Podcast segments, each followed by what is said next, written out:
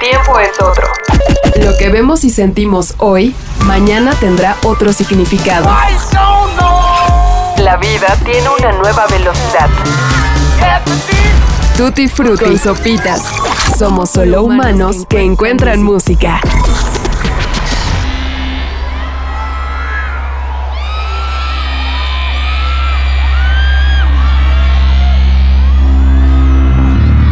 Las mejores historias y grandes leyendas urbanas que se han escrito en la Ciudad de México en el último milenio es aquella que narra la primera visita de Interpol a nuestro país.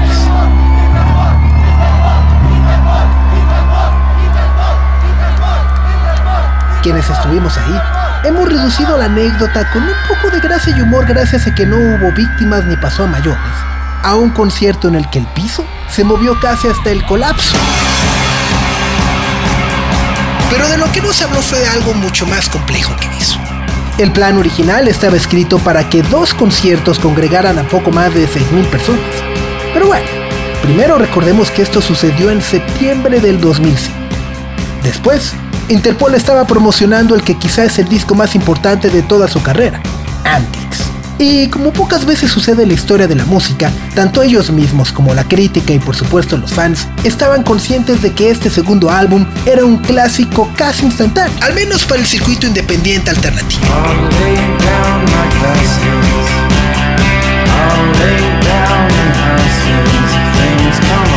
Había pasado poco menos de un año de su lanzamiento, pero la anticipación que este disco tuvo, sumado al antecedente de no haber pisado en nuestro país con el Turn on the Bright Lights, les hizo ganar rápidamente una transmisión continua de sus canciones en las estaciones de radio de aquel momento y en consecuencia un reconocimiento palpable del público mexicano, incluso quienes no lo conocían.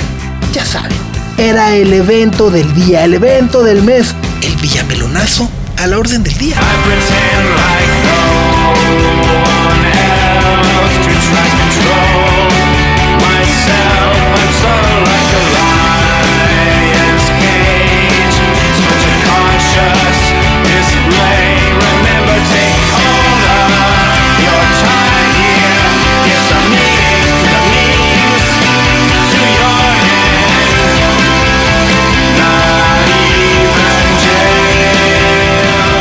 Lo que había sucedido en presentaciones de grupos de la misma generación como los Strokes y los Yeah Yeah Yeahs, ocurridos ambos en el extinto Salón 21, que Diosito lo tenga en su gloria, podía imaginarse para Interpol al congregar a 5.000 o 6.000 personas. La realidad era una apuesta sensata, o al menos lógica, según lo que se había visto un par de años atrás con los grupos de Julian Casablancas o Karen O. Pero como casi siempre sucede en este tipo de fenómenos, todo era una apuesta, un volado. Recordemos también que la Ciudad de México y los espectáculos que sucedían en aquella época eran muy distintos a lo que conocemos hoy. El único festival que existía en aquel entonces, ya no digamos en la ciudad, sino en todo el país, era el Vive Latino. Interpol por primera vez en México no fue un esfuerzo de la gran promotora Ocesa, sino de dos casas productoras independientes y un sello discográfico. Iguapop, Eclectic y la disquera independiente Noiselab, quienes no tuvieron la capacidad en aquel momento de anticipar lo que Paul Banks, Sam Fogarino, Daniel Kessler y Carlos Dengler habrían de provocar en el público mexicano.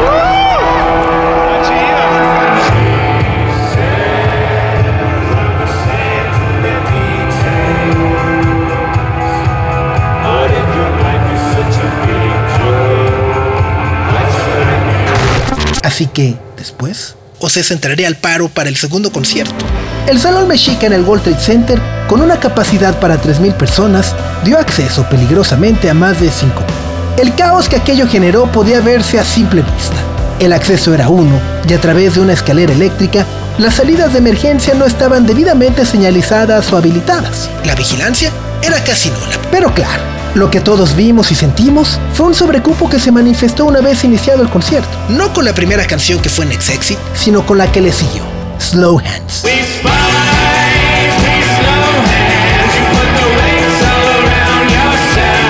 En ese instante, la euforia contenida se manifestó como siempre lo hacen todas las audiencias mexicanas, gritando y brincando.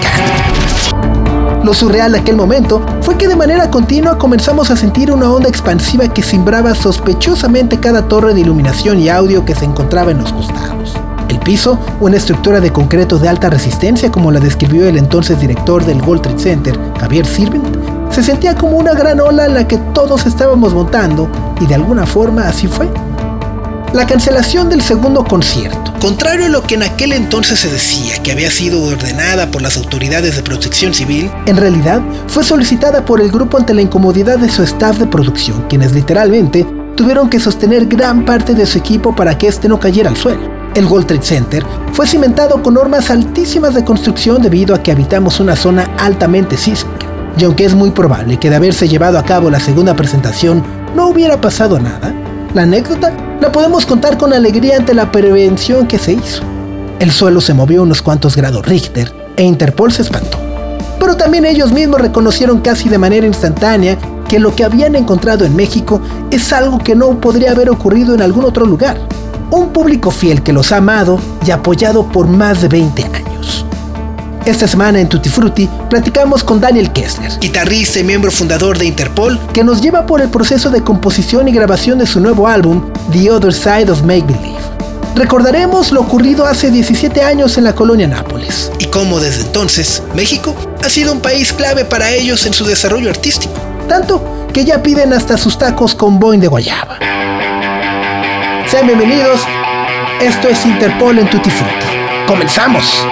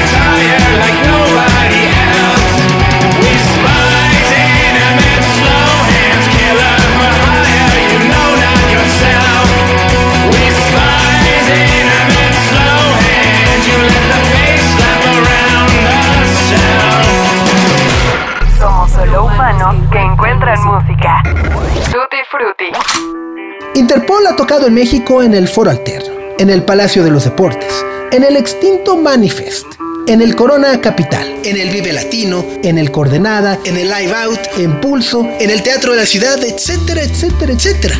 No nos cabría el tiempo para nombrar todos los recintos, pero ¿cuántos conciertos calculan que han dado en nuestro territorio? ¿5? ¿10? ¿15? Para darnos una idea de la manera en la que Interpol ha sido fundacional para la industria del entretenimiento en vivo en México y sobre todo para tener una idea de cómo ha inspirado a decenas y quizás miles de personas para formar un grupo de rock, queremos darles la cifra exacta. Interpol ha dado 22 conciertos en México. 22. ¿Qué significa esto? Por un lado, algunos dirán que quienes organizan los conciertos en nuestro país les falta imaginación. Por el otro, sencillamente, puede ser que su música es significativa para miles de personas, muchísimas más de las que creemos, y que su audiencia se ha ido amplificando de manera constante a muchos más jóvenes. Jóvenes que incluso nacieron después de su fundación en el 2002. ¿Qué es lo que piensa Daniel Kessler al respecto? It makes me so happy that like, to see that and it's uh, I feel like, you know, in general we live in a crazy age where, you know, people are you know, have very short attention spans and they're getting music has a different meaning maybe now than it did when Turn on the Bright Lights came out, meaning that you know social media didn't really exist back then.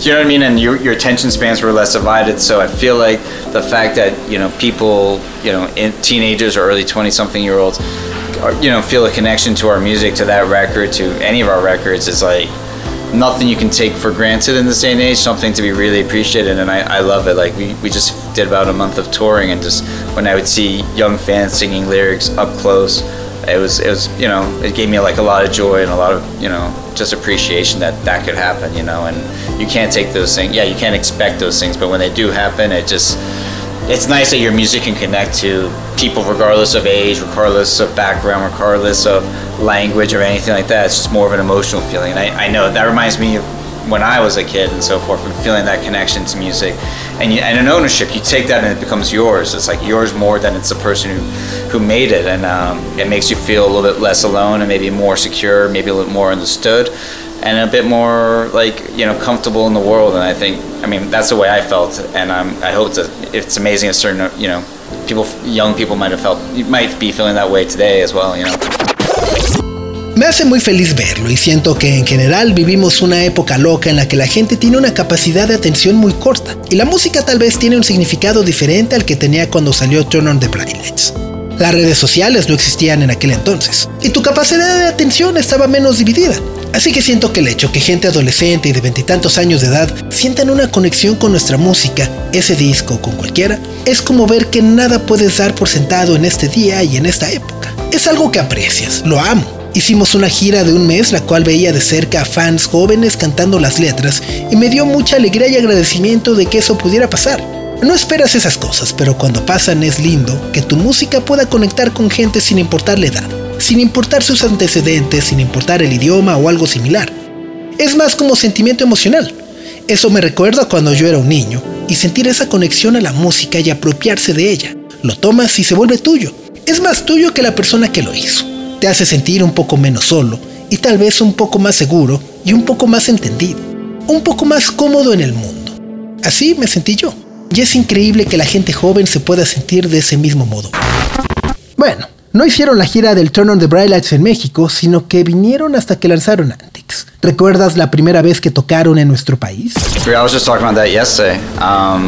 Yeah, I mean, because I, I, I, I, met someone yesterday who was at that show, and he was talking about it, and it was a very, very exciting show. It was very exciting for us to play in Mexico. In general, we had, I think we've been here a day or two, and we had a very fun time already. But then that show was great, and I knew that the stage was like really, like kind of jumping up and down but I had no idea how, how, how much the floor was really going up and down. And so it was an exciting, exciting show, but I also think it was probably a little bit of a scary show in the sense that the soundboard that had to be held by humans so it didn't go flying around too much. And um, but all of that was from enthusiasm, and yeah, it was it, it was a very fun first uh, and very memorable first show in, uh, in Mexico.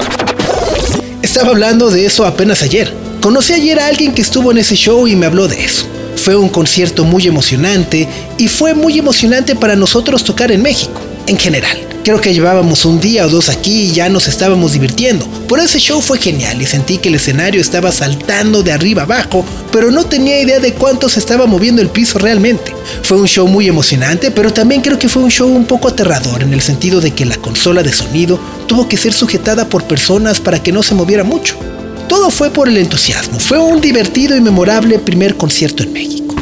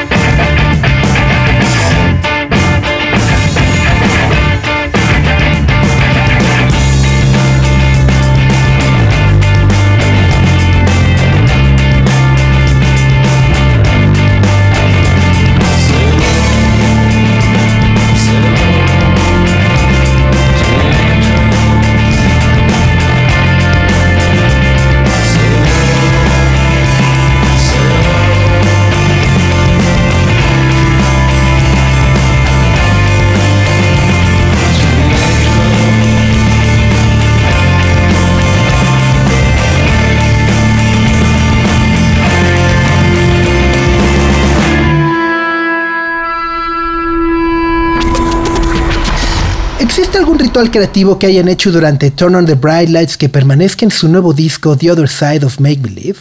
It's hard to say for me. I don't, you know, it's like I love Turn on the Bright Lights. I love playing songs from it, but I really like love playing songs from all of our records. I love all of our records. I'm really proud of all of our records. They all kind of remind me of documents at a certain period of time. I mean, Turn on the Bright Lights is a bit of a different one just for any band because it's the first record, so you you know, Turn on Bright Lights is like our very first song that we ever wrote, being PDA, and then uh, you know, so it's like over the course of five years, the first four or five years of the band.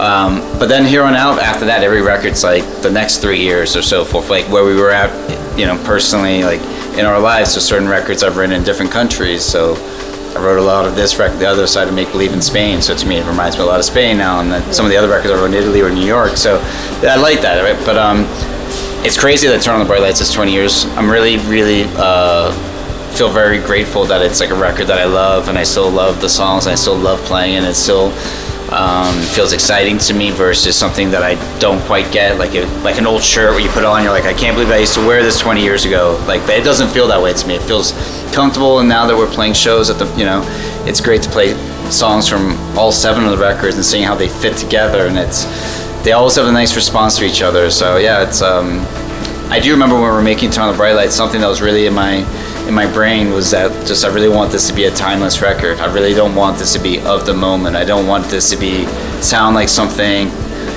that's just good. That's going to sound good in this moment, but then ages badly. Whatever that means, timeless is a really hard thing to figure out. But it was something in my young mind of like this is important to me and so it's nice that 20 years later that you know certain people still feel a very you know a fondness for this album. So i guess in some ways it's it's doing that. Es difícil decirlo. Amo turn on the lights. Me encanta tocarlo. Por amo tocar canciones de todos nuestros discos. Estoy orgulloso de todos ellos. Son documentos de ciertos periodos de tiempo. Turn on the lights es un poco diferente por ser el primer álbum contiene la primera canción que escribimos que es PDA y fue como en el curso de los primeros cuatro o cinco años de la banda. Pero después, cada disco llega durante los siguientes tres años o algo así. Donde estábamos personalmente en nuestras vidas, algunos fueron escritos en diferentes países. Yo escribí buena parte de The Other Side of Make Believe en España, así que me recuerda mucho a España. Algunos otros fueron escritos en Italia o Nueva York. Me gusta eso. Es una locura que Turn on the Brightlets cumpla 20 años. Estoy muy agradecido es un disco que amo y amo aún más las canciones. Amo tocarlo. Se siente emocionante, al contrario de algo que no entiendes, como cuando te pones una camisa vieja y dices, no puedo creer que usaba esto hace 20 años. No se siente así, se siente cómodo. Ahora que estamos tocando, es genial revisar canciones de los siete álbumes y ver cómo encajan juntas y tienen una buena respuesta entre ellas. Recuerdo que cuando estábamos haciendo Turn on the Bright Lights, algo que estaba en mi cabeza era, de verdad quiero que sea un álbum atemporal. No quiero que sea del momento. No quiero que suene como algo que va a sonar bien en este momento, pero que va a envejecer mal. Lo que sea que eso signifique, atemporal, es algo muy difícil de descifrar, pero era algo en mi joven mente como, esto es importante para mí. Y es agradable que 20 años después la gente aún sienta cariño por este álbum y creo que de alguna u otra manera está consiguiendo ser atemporal. ¿Nos puedes contar la historia de cómo se encontraron con Flood y Mulder en Battery Studios de Londres? ¿Tenían un sonido o concepto específico en mente cuando decidieron trabajar con ellos? I'd already started working on new songs, but we hadn't actually worked on them together. And um, but we had, you know, we were making plans for the future. And then, you know, the conversation about working with Flood came to came about. Um, this is all like through email and so forth, and everyone was like, "Oh, that sounds pretty interesting."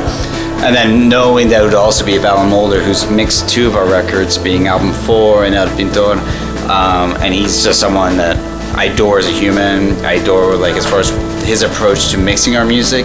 It already made me feel like, well, this is one of my favorite people and one of my favorite, you know, technicians in the world, like you know, music people and certainly engineers. That that felt great, and the, the, it's not very often they work together, but when they have, it's on been on very you know historic records. So it felt like a great privilege to do so. But um, no, and then after that, we started working on new material together, and uh, and then that would you know, get us to the opportunity to actually start recording at Battery Studios. But we'd already mixed two records at Battery Studios, so that helped. I already, you know, been, you know, spent two. I already mixed two albums of like Alan in the room, so I already had a friendship with him, which kind of made everything a little bit less of like getting to know each other and more of like this is gonna be exciting. Yo ya había trabajado en canciones nuevas, pero no lo habíamos hecho juntos.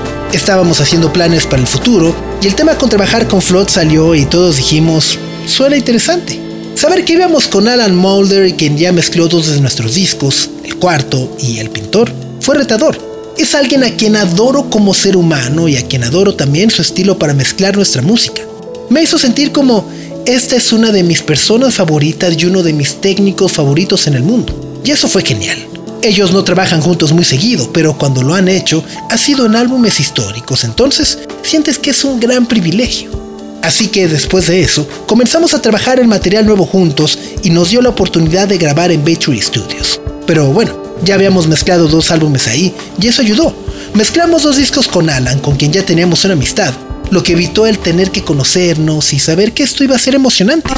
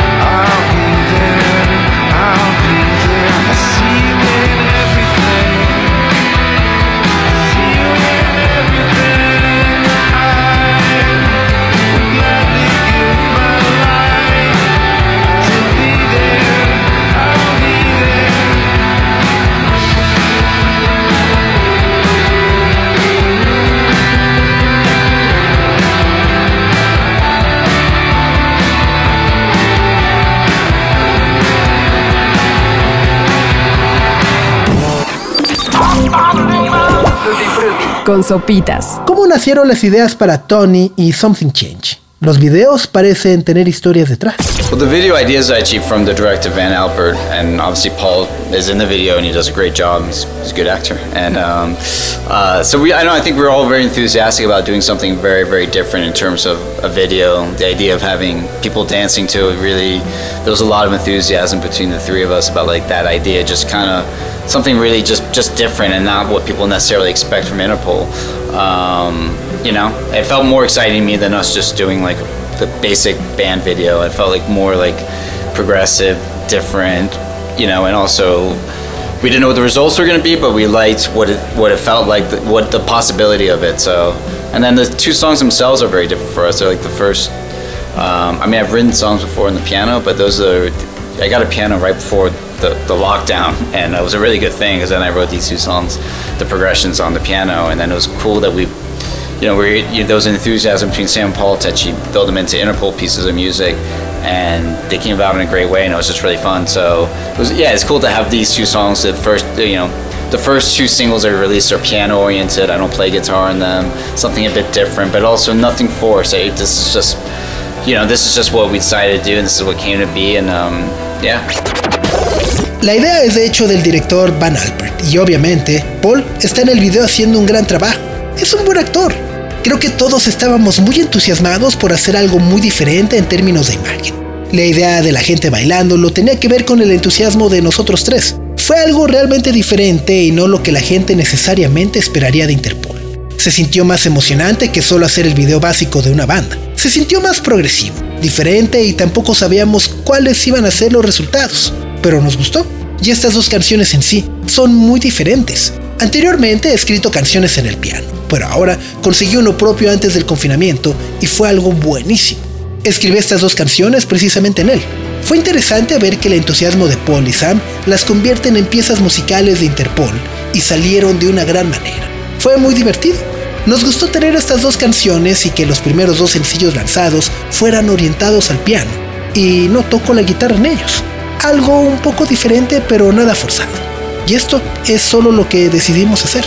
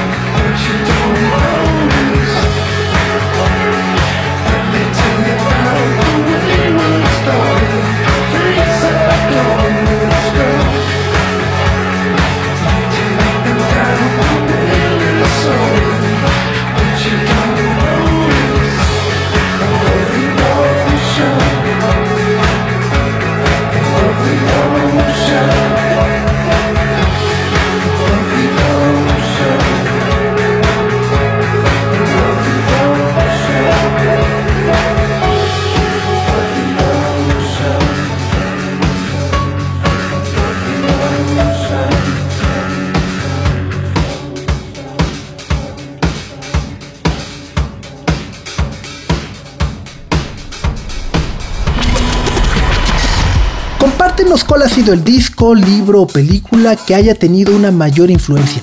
I don't know what influenced my life. I did see this other this Fassbender movie again that I it's, that I really liked that I saw like 20 something. I saw like a while ago, maybe more than 20 years ago. But I watched it again during the pandemic. It's called Ali, Fear Eats the Soul, and it's like a very humble story um, in Germany. Uh, you know about a migrant and uh, an unlikely love affair. Uh, but there's a strong humanity and there's also a sadness to the story, very much so, um, and the tragedy by the fact that part of the, the, what happens in that story is also relevant today, which means as a society, as a as a as a people, we haven't advanced where we should have as far as accept, acceptance and openness. But the humanity of that film like really touches me, um, and there's something about it I, I just kind of love. It's like a really interesting, like it's it's a it's a good sort of example or moment or anecdote of like the human condition and the and the, the difficulties of like just people. Um, but I really like that film. Ali, Fear Eats the Soul. Crazy title, but I also love Fear Eats the Soul as a, as a sentence. No sé qué influencia tuvo, pero vi otra vez una película de Fassbender que me gusta mucho. La vi hace como 20 años, pero volví a ella ahora durante la pandemia. Se llama Ali, Fear Eats the Soul, y es una historia muy humilde en Alemania, sobre un inmigrante y una historia de amor improbable, pero tiene una humanidad fuerte y también una historia triste. Es tragedia por el hecho de que parte de lo que sucede en ella es relevante hoy, lo cual significa que como sociedad o como gente no hemos avanzado, pero deberíamos haberlo hecho en cuanto a aceptación y ser abiertos. La humanidad de esa película realmente me llega y me encanta. Es muy interesante, es un buen ejemplo de la condición humana y las dificultades de estas personas. Realmente me gusta esa película, Ali Fear Eats the Soul. Es un título loco, pero también me gusta leer Fear Eats the Soul o El miedo come el alma como una simple frase. Si pudieras elegir tres canciones de Interpol para mostrárselas a algún extraterrestre, ¿cuáles elegirías? ¿Cuáles crees que definen lo que ustedes son como grupo?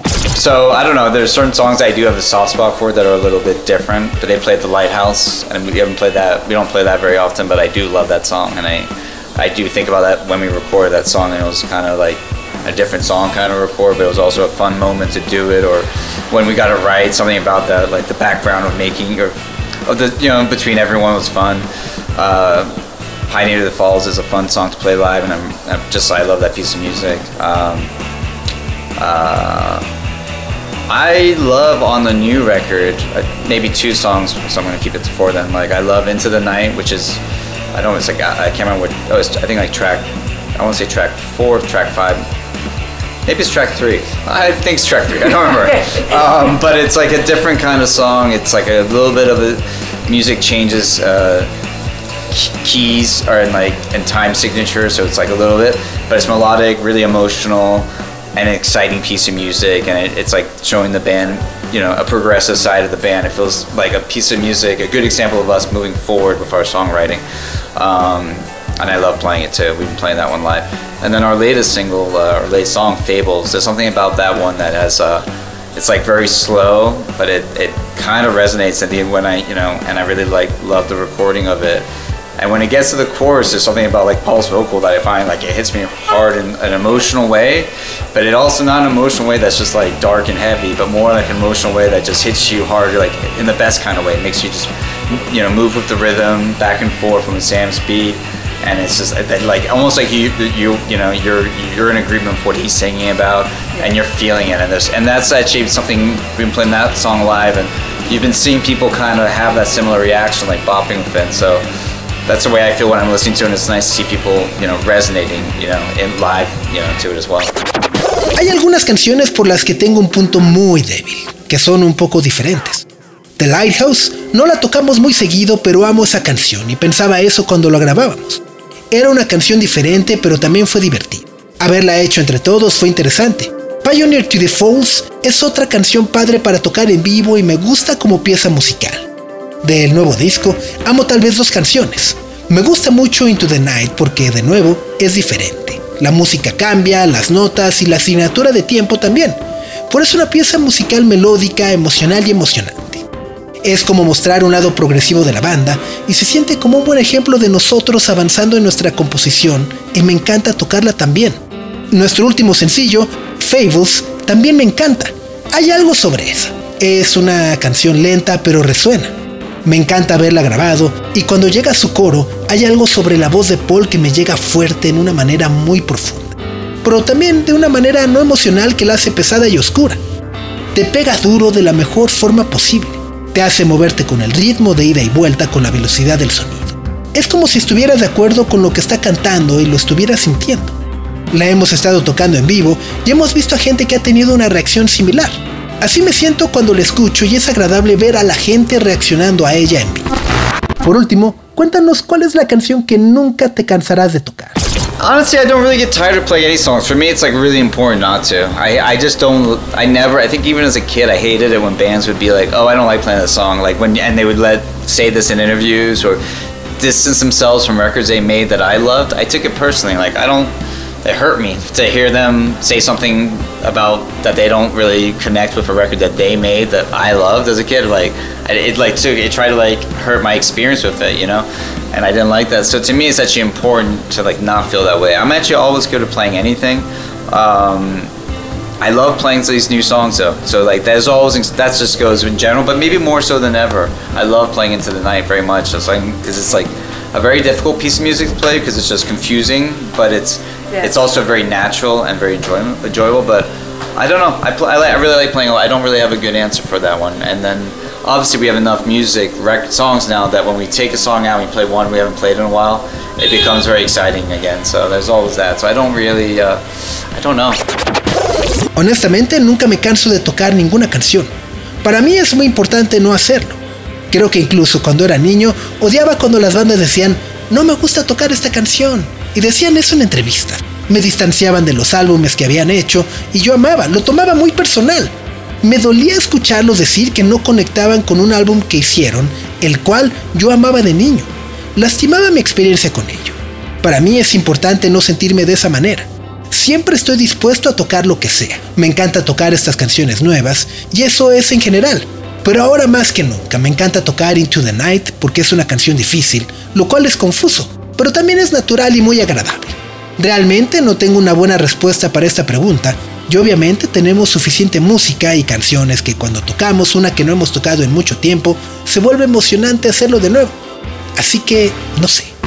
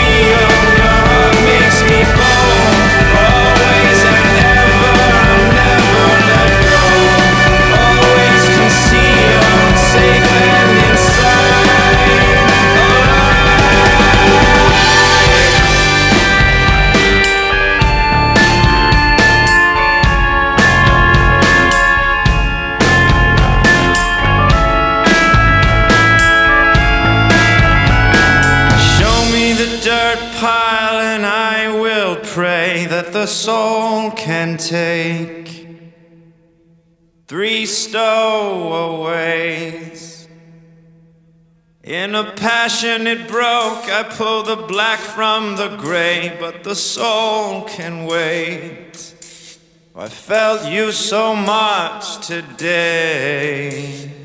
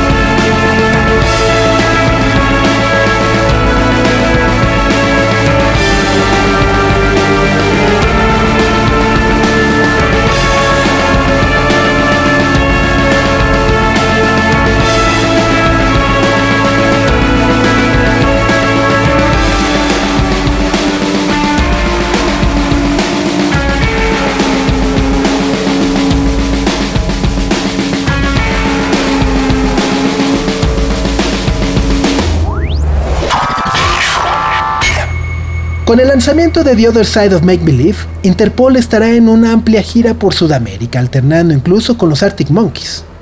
¿Hay alguna sorpresa que podamos saber? ¿Quizá algún relanzamiento de lujo por los 20 años del Turn on the Bright Lights?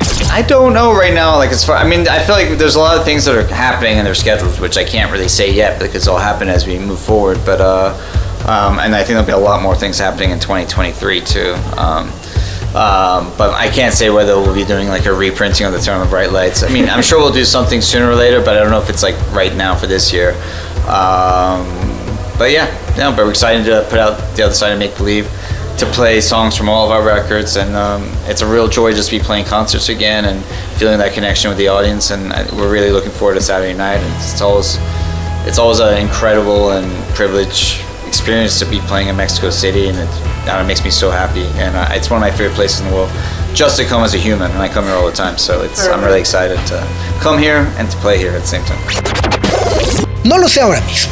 Hay muchas cosas programadas que sucederán mientras avanzamos, las cuales no puedo compartir aún. Creo que en el 2023 también pasarán muchas cosas. No puedo decir si relanzaremos ahora el Turn on the Bright es decir, estoy seguro que lo haremos tarde o temprano, pero no estoy seguro de que vaya a ser pronto. Estamos muy emocionados por lanzar The Other Side of Make Believe y tocar canciones de todos nuestros discos. Es realmente una alegría estar tocando de nuevo y sentir esa conexión con la gente. Sus fans, los fans de Interpol son muy apasionados y continuamente les piden rarezas como Song 7 o Specialist. ¿Alguna vez han considerado hacer shows con canciones que no tocan muy seguido? We're about to release a seventh record, so with that, that's like getting up to like I don't know, 90 songs with the B-sides. It's hard, and and you also we're really proud of the and, and really excited about the, the other side of Make Believe, our, our new record coming out. So obviously you want to give that attention and show that, but you know. Um, it's hard enough to play songs from all seven records in that sense. So it's harder to, to be like a song seven is like a hard one too because a we have to like relearn how to play. It's been a, we haven't played that since we recorded it really. And uh, but Specialist we did we played it obviously when we did Turn on the Bright Lights, and we've played it sporadically over the years. It's been maybe a minute, but um, there's no rules with our band. Like we can do anything we want to do. So no songs are off the table of playing again, but right now I feel like it's hard to do a, a, show like the one you just said as far as just rare material because I, you know we have it's it's it's difficult enough to sh- play songs from every record make sure we're playing songs from the new record but maybe maybe in the future Tenemos, no sé, 80 o 90 canciones grabadas. Por ahora estamos muy orgullosos de The Other Side of Make Believe y obviamente tenemos que poner toda la atención a este disco. Es difícil tocar canciones de 7 discos.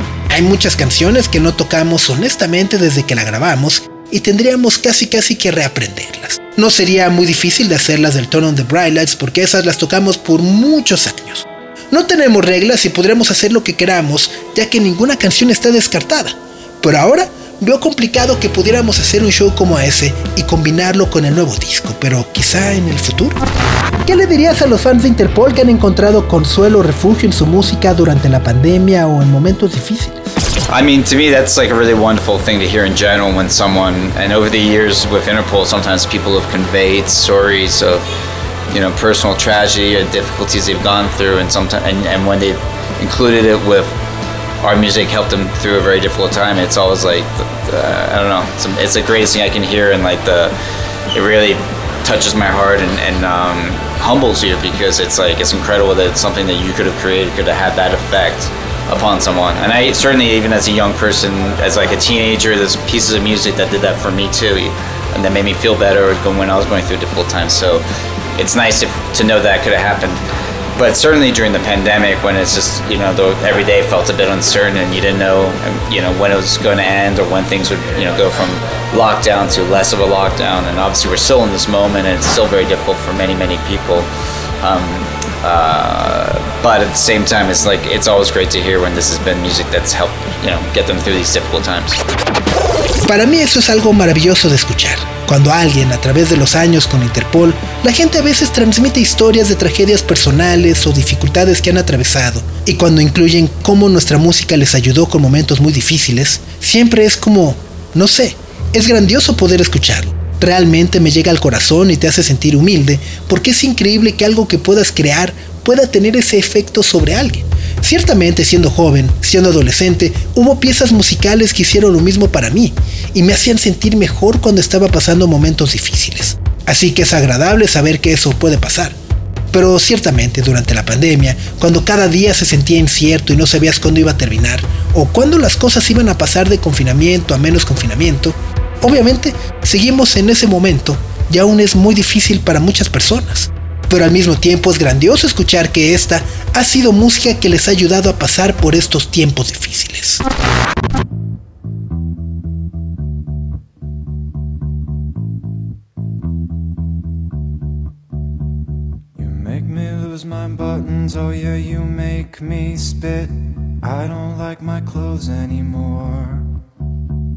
We're spending time and money, yeah, you're colder than yourself. Now we're moving, now we're taking control.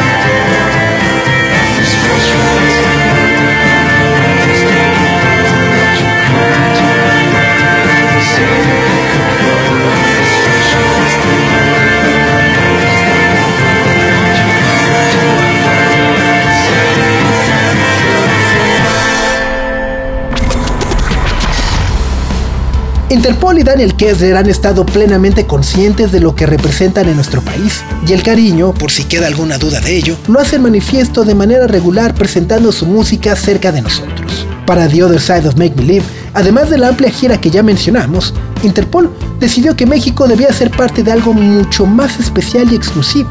De forma simultánea con Londres, Los Ángeles, Nueva York y Tokio, el grupo ha montado una exposición fotográfica en colaboración con Nativa Jefferson para mostrarnos de manera gráfica cómo fue compuesto y grabado el disco. Big Shot City es una celebración que busca involucrarnos en el nacimiento de las 11 piezas que conforman su séptimo álbum de estudio, y como la pandemia los obligó a grabarlo en locaciones tan distantes como Edimburgo, España o Georgia. Quienes asistan a Big Shot City tendrán además la oportunidad de conseguir una playera edición limitada diseñada por Brian Death, un cine exclusiva con el trabajo de Jefferson e incluso algunas patinetas sumamente limitadas en alianza con Girl Skateboards. Así que si están escuchando este podcast antes del 17 de julio, asistan a Nora Gallery. ¿Pero dónde está? Bueno, Nora Gallery está en Bucareli 120 en la colonia Juárez de la Ciudad de México. Y con esta invitación nos despedimos agradeciendo por supuesto a Daniel Kessler por haber accedido a platicar con nosotros. La entrevista estuvo a cargo de Fátima Espino y el guion fue de José Antonio Martínez. El diseño de audio cortesía de Carlos el Santo Domínguez y yo soy Sopitas y los invito a escucharnos la próxima semana en este, su podcast musical de confianza, Tutti Frutti. Adiós, pásela bien. Bye bye. El tiempo es otro. Lo que vemos y sentimos hoy, mañana tendrá otro significado. La vida tiene una nueva velocidad. Tutti Frutti y Sopitas. Somos solo humanos que encuentran música.